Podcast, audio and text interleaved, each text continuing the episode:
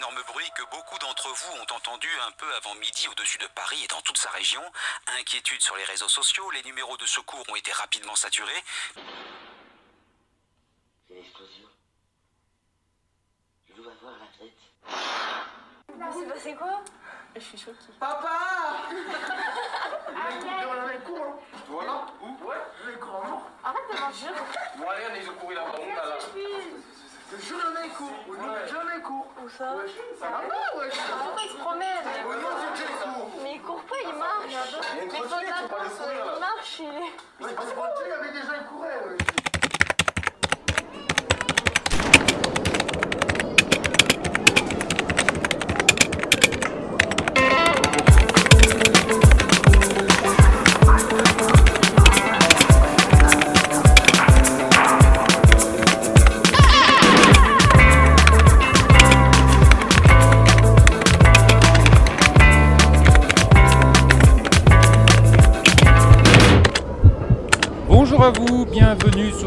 Second épisode de votre nouveau podcast All Inclusive. Pour rappel, on traite les sujets d'actualité, les sujets de société avec un angle inclusif et en se posant toujours la question de la place du handicap dans la société. Alors cette semaine, je vais vous proposer un focus sur les réseaux sociaux. Alors sur l'épisode précédent, on avait laissé place à de nombreux témoignages sur le répit en partenariat avec le GAPAS, notamment euh, les enfants, les familles, les professionnels. On avait également été en lien avec euh, euh, les professionnels de l'éducation nationale, aussi pour se poser la question de la rentrée des enfants en situation de handicap. Alors dans cet épisode, je vais vous présenter euh, un angle différent également de ce podcast que nous allons pouvoir euh, développer sur certains épisodes en lien avec euh, la réaction à un, sujet d'actualité. Le sujet d'actualité qui ici va nous intéresser semble anodin au, au premier abord, mais nous allons nous intéresser au mouvement sociétal engendré suite à, ce, à, ce, euh, à cet événement. Donc on, c'est mercredi qu'un avion de chasse euh, est passé euh, au-dessus de Paris et qui, pour porter secours à un avion civil suite à une interruption radio, a dû passer le mur du son.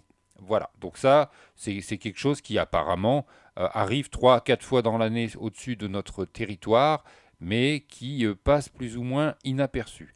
Sauf que dans un contexte de tension euh, suite à un regain de tension terroriste et en lien avec euh, le procès de Charlie Hebdo, on va s'intéresser un petit peu à ce qui, s'est déclenché suite à cet événement en lien avec les réseaux sociaux. Et donc, on va s'apercevoir aujourd'hui que les réseaux sociaux ont une place importante dans les réactions de société et aussi dans les besoins de communication.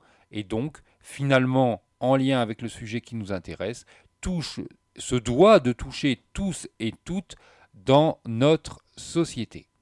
On se souvient tous du 11 septembre où euh, nous avons tous en mémoire le moment où nous avons vu à la télévision les tours du World Trade Center euh, percutés par, un- par des avions dans le cadre de cet attentat.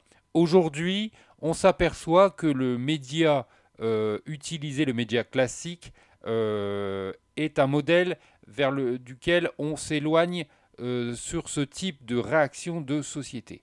Je vais vous refaire en quelques secondes le, le timing et le déroulement de- du passage de cet avion de chasse sur Paris pour que vous puissiez vous rendre compte de l'emballement des réseaux sociaux et euh, donc de la- des réactions en lien avec un événement qui, avec une prise de recul, euh, semble complètement anodin. Mercredi 30 septembre 2020, à 11h57, les Parisiens entendent un bruit ressemblant à une explosion.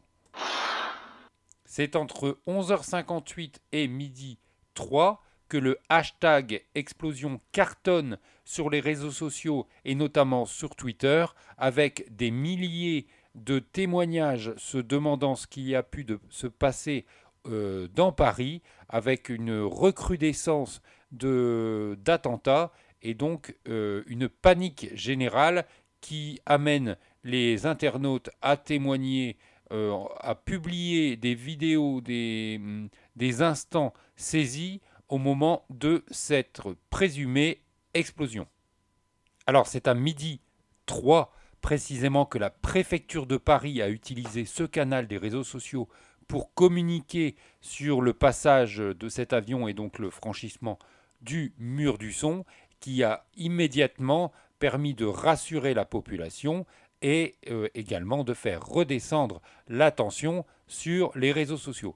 C'est justement toujours via ces réseaux sociaux que les équipes de community managers de grandes marques, notamment de Netflix, ont pu euh, détendre l'atmosphère en utilisant cet événement comme support marketing.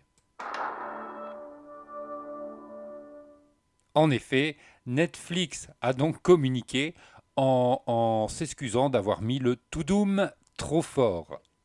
Alors pourquoi aborder ce sujet d'actualité dans un podcast d'inclusion?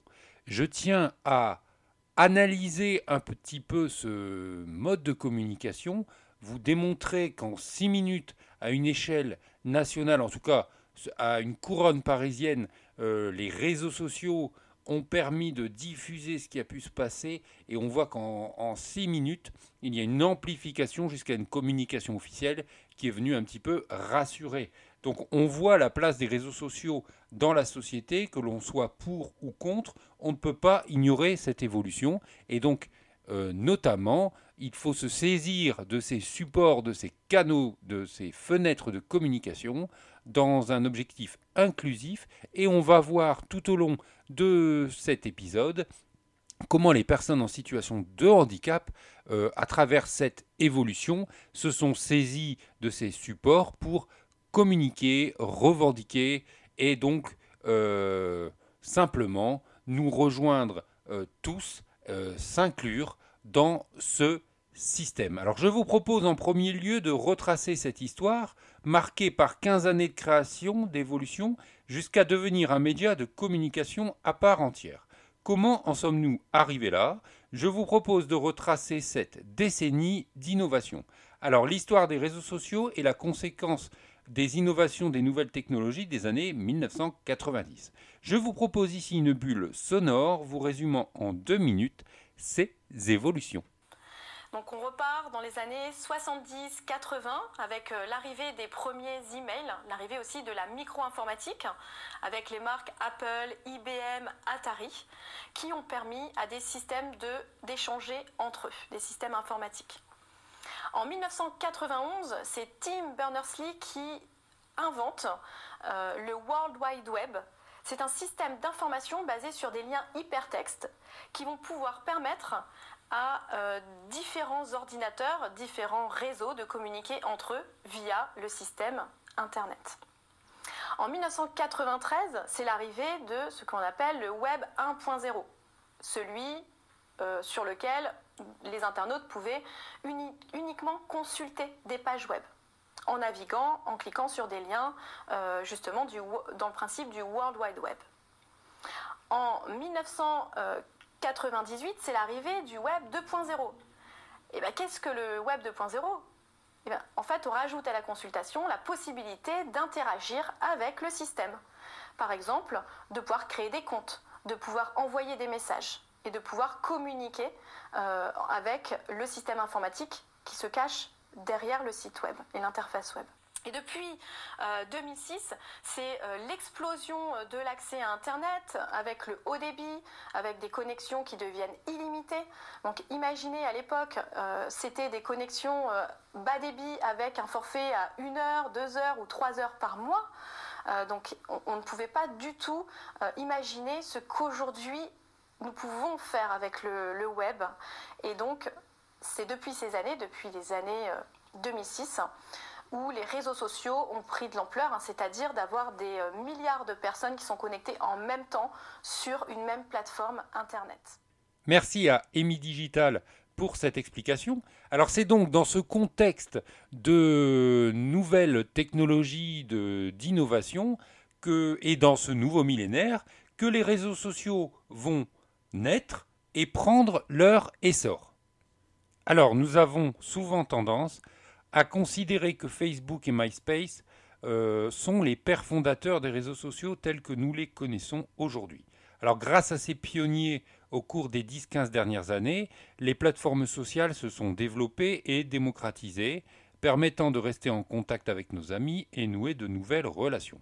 Aujourd'hui, nous avons littéralement la tête plongée dans les flux de contenu, chaque mois, chaque semaine, chaque heure, chaque minute, chaque seconde. Alors en réalité, nous, nous devons le réseau social moderne à plusieurs petites innovations qui sont donc intervenus en cours de route et qui, comme je vous le disais, ont démarré au milieu des années 90. Alors certes, MySpace et Facebook ont beaucoup fait pour devenir des réseaux sociaux modernes. Alors le réseau social d'aujourd'hui et le rapport que nous entretenons avec lui est le fruit d'améliorations dues à une concurrence de plus en plus féroce entre ces nouveaux acteurs du numérique. Les dernières années ont été marquées par un certain nombre de scandales impactant négativement les réseaux sociaux, violation de la vie privée, exploitation des données à des fins politiques, impact sur la santé mentale des utilisateurs.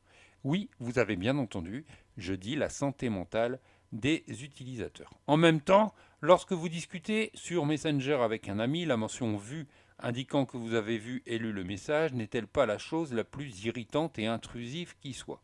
J'en suis sûr, un de vos amis vous a déjà sorti mais pourquoi tu ne réponds pas sur Messenger? C'est marqué que tu as vu mon message. Rien de tel pour se sentir prisonnier d'un réseau social. Alors l'avenir des réseaux sociaux doit être motivé par des innovations qui nous aident à combattre les atteintes à la personne et les mauvaises habitudes, réduire les abus, les fake news, le spam. Et nous envoyons les prémices. Facebook et Twitter se sont tous les deux engagés à faire de leur plateforme un espace moins toxique pour leurs utilisateurs.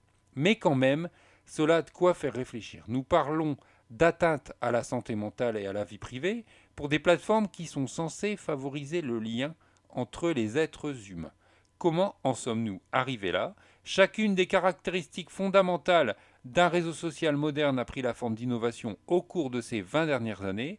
Alors je vais vous décrire en quelques étapes et refaire la chronologie pour établir l'histoire des réseaux sociaux. Tout commence en 1997 avec le profil et ami avec 6 degrees. 6 degrees du nom de la fameuse théorie 6 degrés de séparation reliant chaque acteur avec Kevin Bacon est considéré comme le tout premier réseau social original tel qu'on pourrait l'imaginer aujourd'hui. 6 degrees a été le premier à avoir des pages de profil et la possibilité de se connecter entre elles, donc entre amis. Autre étape, 1999, mise à jour, followers et groupes avec Live Journal. Alors Live Journal, avec euh, ce, support, nous voyons le début de ce, qui deviendrait finalement le flux de contenu. Live Journal était une des premières plateformes de blog avec une couche sociale. Les utilisateurs pouvaient poster des mises à jour et s'exprimer, permettant ainsi à leur connexion de les suivre. Live Journal a également permis pour la première fois différents types de connexions, suivis, euh, asynchrone. Alors, en fait, le, suivi asynchrone, c'est d'où je peux suivre sans que vous ayez à me confirmer euh, où me suivre. Donc, euh, voilà. Et donc, l'apparition des groupes. Autre étape, 2002, l'ajout d'amis et commentaires sur les profils grâce à Friendster. Alors, Friendster a été le premier à autoriser les commentaires de profil et à faciliter la recherche et la connexion avec plus de personnes. 2003, profil privé avec HI5.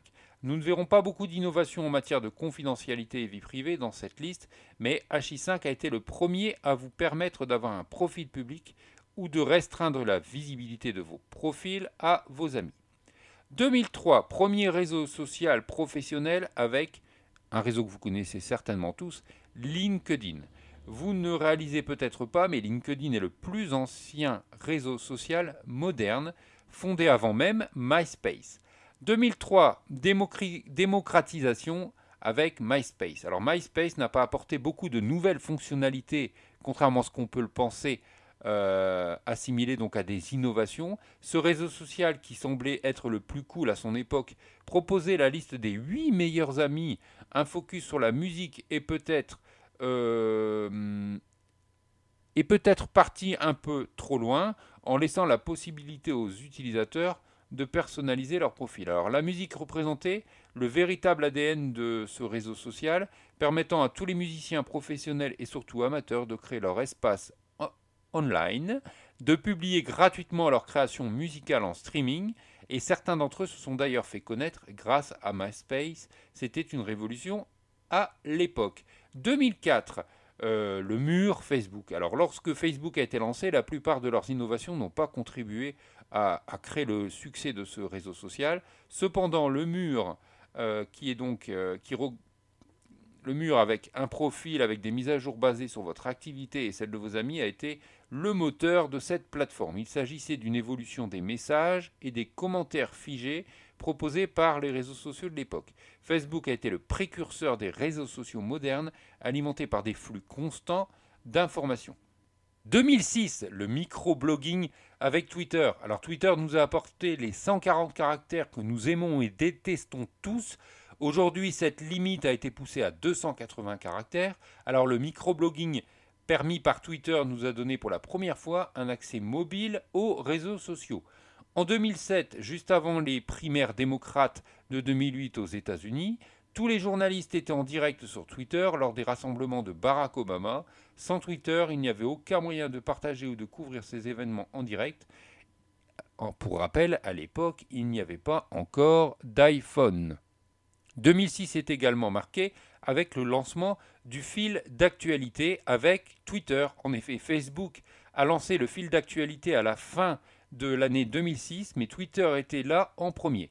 Twitter a vraiment lancé le flux de contenu original tel que l'on le connaît aujourd'hui sur les réseaux sociaux. Twitter proposait un fil d'actu public et un flux de contenu privé provenant de tous les amis que vous suiviez sur les réseaux. Le succès a été tel que Facebook a rapidement emboîté le pas.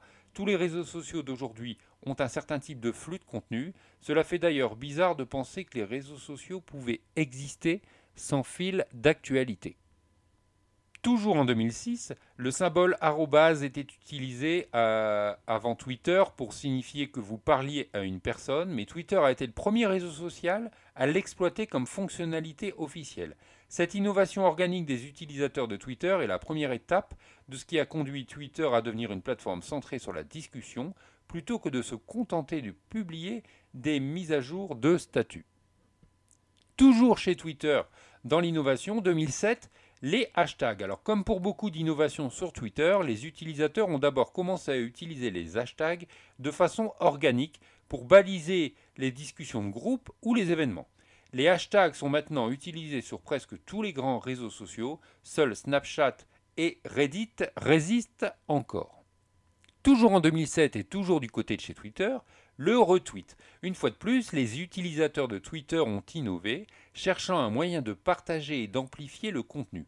Alors d'abord avec le retweet et ensuite avec le RT plus court, il a fallu attendre 2009 pour que Twitter fasse du bouton retweet une fonctionnalité officielle sur la plateforme.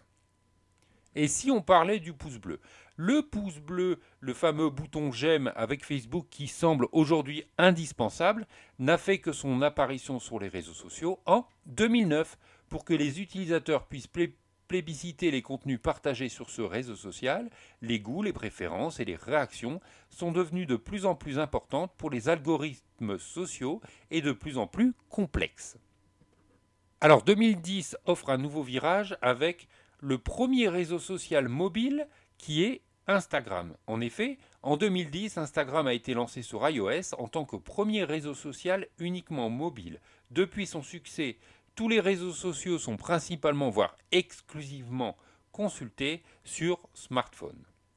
En 2011, le contenu éphémère lancé avec Snapchat. Alors, lorsque Snapchat a été lancé à l'origine, en tant qu'application de messagerie centrée sur la protection de la vie privée, cela représentait l'innovation majeure dans les réseaux sociaux en termes de confidentialité. Cette expiration du contenu s'étend également au format Stories. Les Snapchat Stories, lancés en 2013, ont été la plus grande innovation dans la façon dont nous utilisons les réseaux sociaux depuis le fil d'actualité introduit par Twitter. Aujourd'hui encore, les stories sont le moteur de la croissance de l'industrie des réseaux sociaux et donne lieu et de nouvelles tendances en matière de contenu. Alors, 2015-2016 sont marqués par les réseaux sociaux vidéo avec notamment TikTok et musical.ly. Il y a beaucoup à dire concernant TikTok, ce réseau social chinois dont tout le monde parle, surtout actuellement, mais je pense que l'innovation la plus importante à considérer est que TikTok est devenu le premier véritable réseau social qui n'est simplement basé que sur la vidéo. Et non, YouTube ne compte pas. Euh, si on regarde toute cette chronologie, on peut penser que TikTok a juste exploité les innovations vidéo apportées par Snapchat, Vine et d'autres réseaux comme Mercat, et les a juste améliorées. Mais aujourd'hui, ce qui est le plus frappant, c'est que TikTok a utilisé ces innovations pour créer un véritable réseau social vidéo, en offrant à l'utilisateur une expérience propre pour la découverte, les profils, le suivi, le partage, les commentaires et les groupes.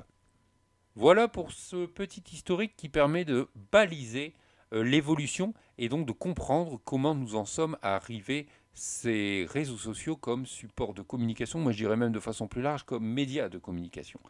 Alors, parler des réseaux sociaux dans un podcast de sujets de société d'inclusion vous semble être une erreur, hein, je me répète, mais c'est là que je vais insister sur l'essor de ces supports numériques dans l'inclusion des personnes en situation de handicap comme espace de parole et de revendication dans une société en transition. Les réseaux sociaux, au-delà de toucher les particuliers, est fortement utilisé par les entreprises dans des objectifs marketing, dans l'objectif de déclencher un acte d'achat du consommateur et de créer une image positive d'une marque. C'est le travail de ce que l'on appelle les community managers. Alors je vais vous partager une découverte sur un atelier réseaux sociaux en ESAT, euh, l'ESAT de la vie en herbe, qui met ces supports de communication au cœur de la pratique commerciale de l'ESAT et qui a formé une équipe de travailleurs au community management. J'accompagne depuis maintenant un an les travailleurs en situation de handicap de la vie en herbe dans la création d'une page Facebook qui représente euh, leurs activités. Donc c'était une façon d'amener les travailleurs à avoir euh, une, une, connaissance du monde aujourd'hui qui ne se fait plus sans le digital. Euh, donc déjà de se sensibiliser à Internet, aux réseaux sociaux, à Facebook en particulier, et ensuite de vraiment d'expérimenter par eux-mêmes un travail qui est celui eh de créer des contenus, d'animer une communauté, d'échanger avec des consommateurs. L'objectif, c'était de, euh, au-delà de créer, comme toute marque, une page Facebook, un outil de communication euh, commerciale, vraiment au-delà, l'objectif, il était de leur permettre de toucher à un métier qui est celui du community manager. Ça les a amenés aussi à travailler leur créativité. On va débriefer sur le mois qui s'est passé avec les statistiques, voir quels sont euh, les postes qui ont bien fonctionné, ceux moins bien, quels sont les enseignements qu'on peut en tirer pour améliorer l'éditorial du mois suivant. On va également parler du calendrier éditorial du mois à venir. On parle des Facebook Ads, qui sont les publicités Facebook qui permettent d'être plus vues par la communauté. Donc on les sensibilise sur les cibles. Euh, encore une autre chose euh, que l'on fait en atelier régulièrement, parce que c'est pas le tout d'avoir des très beaux contenus et une super page Facebook, mais il faut la faire savoir, la faire connaître et augmenter la communauté de. Et eh bien on fait du recrutement. Alors il y a plein de façons de recruter des fans, mais notamment il y a ce qu'on appelle le recrutement manuel, qui est un petit peu un travail de fourmi, mais qui est intéressant. Euh, et on leur apprend ils le font eux-mêmes en atelier. Alors il y a un point qui est très important, euh, c'est une des premières choses qu'on a communiqué aux travailleurs au tout début de la mise en place de cet atelier et euh, on fait régulièrement des petits rappels à l'esprit, c'est les bonnes pratiques quand on utilise les réseaux sociaux. Donc là, ils sont bien conscients de comment faire un bon usage d'Internet et des réseaux sociaux. Et voilà, on espère qu'ils le diffusent aussi à leurs petits camarades. Merci à Elodie Duré pour cette intervention. Cette interview est extraite d'une vidéo des fondations des Amis de l'Atelier. Alors j'adore cette initiative qui met en avant les compétences des personnes au cœur du système et ici via un support de notre temps, les réseaux sociaux. Alors les réseaux sociaux sont un outil qui permet facilement d'exprimer une colère, de créer le débat. Alors dans ce contexte, comment les réseaux sociaux peuvent nous orienter par nos choix, nos clics, et peuvent parfois nous amener à nous éloigner? Quel impact de la parole en ligne? Alors je vous partage ici une bulle sonore de France Inter qui tente de vous amener une réponse. Il n'en pouvait plus que rien ne soit fait pour les jeunes à trop paumer. Marre du vieux maire, Alors Fama a lancé la mobilisation. Appel à manifester avec un mot-clé, hashtag MeTrou. Le jour J, la place était noire de monde. Vive la démocratie sur les réseaux sociaux. Enfin un endroit où tout le monde peut prendre la parole et où l'avis de chacun a le même poids. Les réseaux sont un formidable outil pour contourner la censure dans les dictatures et dans les démocraties pour faire entendre une colère, lancer un débat. Mais quand le maire de Troupomé a suggéré de faire des propositions, entre ceux qui voulaient un centre commercial ou une vraie médiathèque, on en est vite arrivé aux insultes. Sans parler du groupe, très petit mais très actif, pour un skatepark. La belle démocratie est devenue un bazar. Au début, Kamel recevait des messages des trois côtés. Mais comme il ne likait que ceux pour la médiathèque, eh bien, l'algorithme a cessé de lui en proposer d'autres. Il n'échangeait plus qu'avec des gens de son avis. Fini le débat et l'esprit critique. C'est comme ça qu'il s'est fait avoir par une fake news. Le maire avait déjà choisi en secret le centre commercial pour mettre son fils à sa tête. L'origine de cet infox Un fume groupe de BTP dont l'activité principale est la construction de médiathèques. Les réseaux ont changé les règles de la démocratie. Les débats compliqués y sont résumés à de courts messages. Des acteurs opaques cherchent à influencer les échanges. Une minorité bruyante peut s'imposer. Et puis une médiathèque, un skatepark ou un centre commercial, ce ne sont pas les mêmes enjeux. Il faut du temps pour y réfléchir, pour les construire.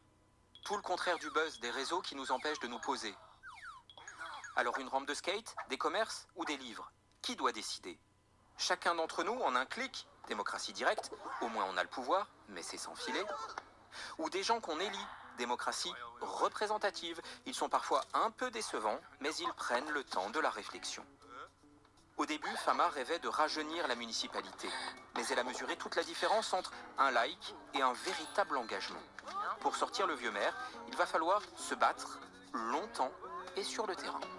Voilà, j'espère que toutes ces informations vous permettent un peu de situer ces évolutions et aussi d'avoir une prise de recul sur euh, un petit peu les, aussi le travail des algorithmes qui aujourd'hui entraînent toutes ces fake news ou qui peuvent avoir d'autres enjeux. C'est dans ce, dans ce modèle et en, ayant posé un petit peu le cadre de, tout, euh, de toutes ces évolutions que nous allons aborder euh, la façon dont les personnes en situation de handicap ont pu se saisir des réseaux sociaux pour pouvoir communiquer, échanger, se regrouper. Aujourd'hui, on peut apercevoir notamment sur le réseau social Facebook de nombreux groupes. Lorsque vous recherchez le critère handicap, euh, de, des, rassemblements par euh, domaine de, hum, de sensibilité ou de, de, points d'intérêt sont apparus. Par exemple, on, en parle sur le podcast Access Tech, euh, le groupe Handicap et Nouvelles Technologies, le, des groupes Handicap Parlons Vrai, Handicap Rencontre, activités pour adultes en situation de handicap mental ou personnes âgées, outils et jeux adaptés au handicap, fait maison, en, des groupes handicap et scolarité, réseau conduite et handicap, collectif handicap plus couple, AH en péril, handicap aide technique, handicap actu, groupe handicap plus, vivront mieux avec un handicap, handicap en colère, handicap et recherche d'emploi, handicap et méandre administratif qui dénonce les, les retards de la CAF, CPAM, MDPH, handicap invisible, sortir de l'isolement, parlons d'enfants en situation de handicap, handicap et éducation spécialisée, mobilisation handicap, en vacances avec son handicap, face à l'handicap, handicap et alors, quelle vie, handicap et IEF, AESH, accompagnant d'élèves en situation de handicap, handicapable, handicapé matériel, le coin des enfants. Alors je ne vais pas vous lister tous ces groupes, mais on voit aujourd'hui que les personnes se sont saisies de ce support pour pouvoir se regrouper et échanger entre elles, comme on, le voit aujourd'hui avec euh, les passionnés euh, de geeks, les, les, fans de moto, les fans de trottinettes électriques. Les groupes ont permis de se rassembler de façon digitale avec une personne de l'autre bout du monde, de l'autre bout d'un territoire, et de, se regrouper. Alors je suis notamment, notamment euh, des groupes, notamment un groupe de travailleurs ESAT, qui s'est regroupé et qui donc a travaillé à réunir d'autres utilisateurs euh, sous cette thématique. Alors par exemple aujourd'hui pour ce groupe, ils sont 621 membres. Alors comment ils utilisent euh, le réseau social ils, peuvent partager des questions hein, qu'ils peuvent avoir sur leurs conditions de travail, sur euh, des informations en lien avec des carences ou en tout cas des appels à, à échange et à expérience. Ils partagent des articles sur des innovations un petit peu dans leur domaine et puis ils se regroupent régulièrement euh, via des, euh, en utilisant le Facebook Live de façon à pouvoir débattre sur euh, leur expérience, sur leurs conditions de travail, aussi dans cette crise sanitaire, comment ils vivent l'exercice de leur profession avec toutes ces contraintes. Donc on voit qu'au-delà de, de la communication marketing, euh, les personnes se sont également saisies de ce support. Alors, de façon large, dans le secteur médico-social, on a vu, en lien avec le confinement, de nombreux établissements qui ont pu créer ou qui ont utilisé une page déjà existante pour pouvoir communiquer avec les familles, les proches, de façon à rester en lien. Mais on s'aperçoit aujourd'hui que de façon plus large, les utilisateurs, les termes que je, ne, déteste, les usagers, en tout cas dans le secteur euh, médico-social, ont largement dépassé les frontières de leurs institutions, des cadres des associations, pour se saisir des supports, pour faire comme tout à chacun, euh, être inclus dans cette société numérique et euh, de pouvoir les utiliser à des fins de communication, d'échange et de partage. Bonsoir à tous. Donc ce soir, un petit direct euh, le thème du travail. Bah, il y a du monde qui est arrivé là. J'espère qu'il y en a qui vont venir échanger, quoi. Ce serait bien, quoi. Alors je dirais tu veux qu'on pour parler de quoi ce soir? Il faudrait parler du sujet du travail, des améliorations, il y a beaucoup d'améliorations à faire dans les ESAT. Il y a beaucoup de... être plus libre, être moins... Euh, moins...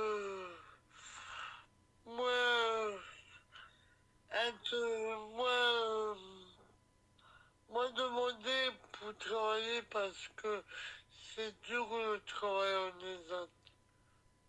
Voilà ici un extrait sonore d'un des échanges et donc un des débats qu'utilisent les travailleurs dans ce groupe pour pouvoir échanger sur leurs conditions de travail. Alors je vous invite à chercher sur Facebook, si vous êtes concerné par cette thématique, le groupe Travailleurs des AT, qui en plus mène vraiment un travail d'animation euh, de leur groupe et veille au respect mutuel en bannissant par exemple euh, les personnes qui sont hors sujet ou qui pourraient se montrer insultantes, euh, en tout cas au-delà de cette thématique. Donc il y a vraiment un travail de fond d'animation de ces travailleurs. Et voilà donc une des initiatives, une façon dont les personnes se saisissent des canaux de communication et donc pour vraiment s'exprimer. Ces groupes permettent également de créer du lien. Je vous partage un témoignage où il est écrit Merci d'avoir fait ce groupe. Je trouve que ce groupe est très intéressant pour échanger avec d'autres personnes des ESAT aux alentours et de toute la France. Et pourquoi pas à l'avenir faire des stages dans d'autres ateliers. Je préfère avoir un groupe comme ça que les autres groupes, car les autres groupes de amitié rencontrent ses limites et on ne se fait pas insulter d'handicapés MDPH.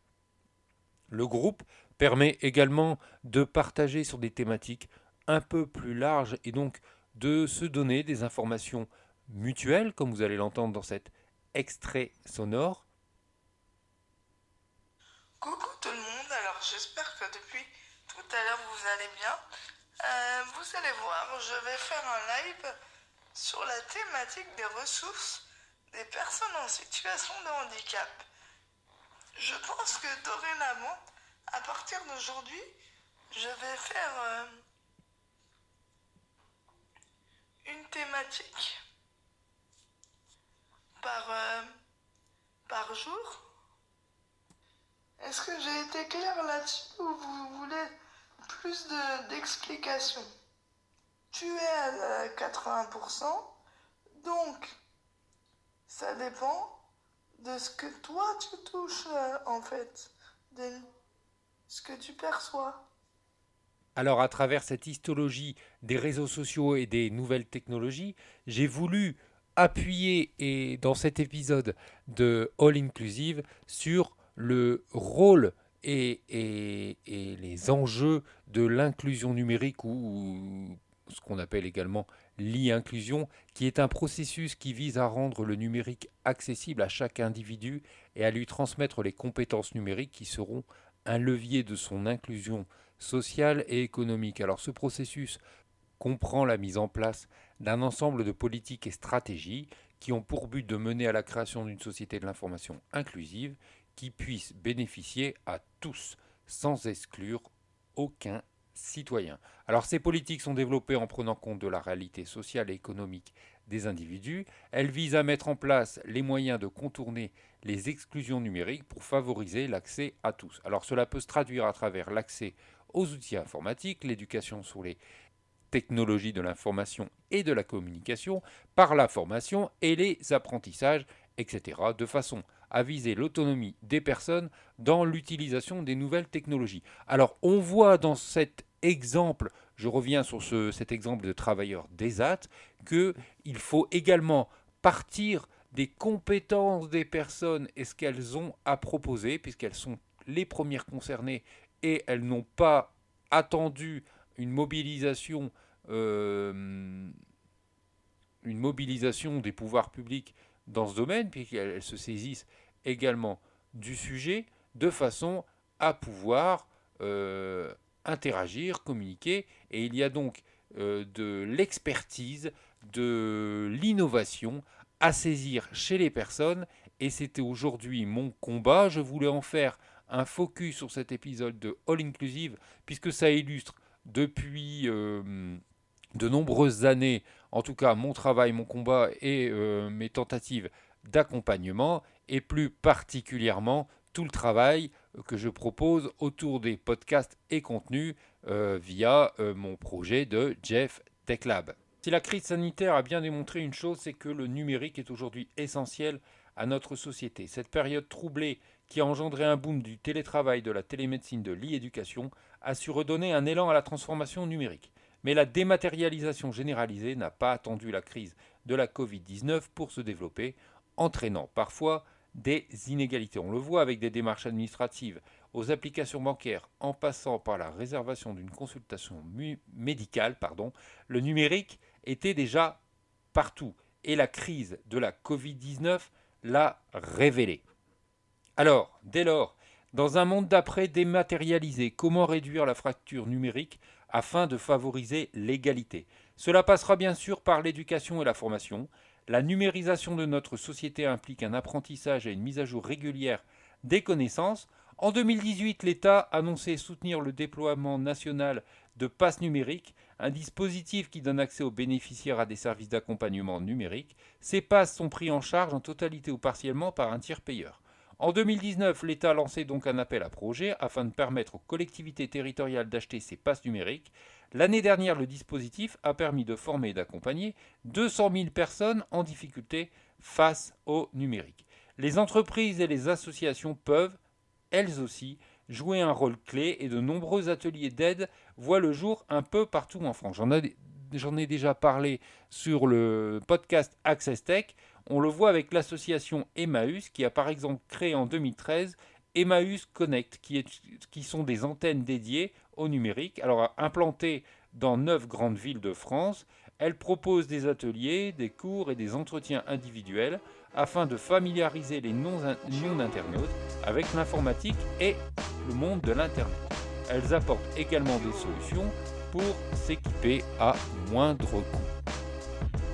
C'est justement avec la musique de ce podcast Nouvelles technologies, accessibilité et inclusion que nous terminons cet épisode de All Inclusive puisque nous sommes dans une thématique euh, sur la place des réseaux sociaux dans la société et donc la place à l'inclusion. C'était un sujet que je veux souhaiter partager avec vous, public de All Inclusive sur nos sujets de société et d'actualité et d'inclusion de façon à ce qu'on puisse comprendre la place des réseaux sociaux dans notre monde actuel.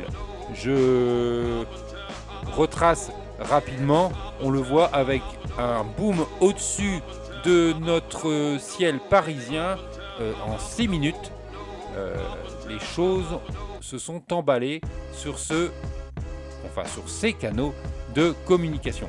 Je vous remercie de votre participation à cet épisode de All Inclusive. Je n'oublie pas ce que je vous ai partagé sur les réseaux sociaux avec un épisode spécial du OD, donc euh, sur le travail. Donc je, je vais solliciter euh, vos témoignages et je suis actuellement en train de réunir des futurs participants pour cette thématique. J'espère également avoir la participation de nos travailleurs des ZAD s'ils l'acceptent. Voilà, je vous souhaite un bon mois d'octobre. Pour rappel, All Inclusive, c'est tous les premiers vendredis du mois. On se retrouve donc au mois de novembre. Vous pouvez également nous rejoindre sur la communauté d'Access Tech, toujours sur la page de, Jeff Tech Lab sur, sur, Facebook si vous voulez nous retrouver, ou sur le site jefftechlab.com. Prenez soin de vous. À bientôt.